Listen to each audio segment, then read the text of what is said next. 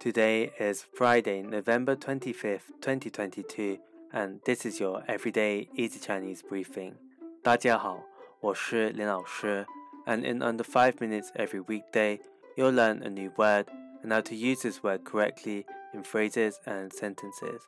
Today's word of the day is cha, cha, which means difference. Let's practice by making different words, phrases, and sentences with cha the first word is 差距,差距, which means gap. A way of using it in a sentence is 现在穷人和富人的差距越来越大了。现在穷人和富人的差距越来越大了。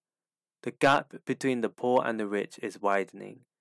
Another word we can create with cha is 差异,差异. This means discrepancy. A way of using it in a sentence is 我们的成绩差异太大了。我们的成绩差异太大了。The discrepancy between our grades is too big.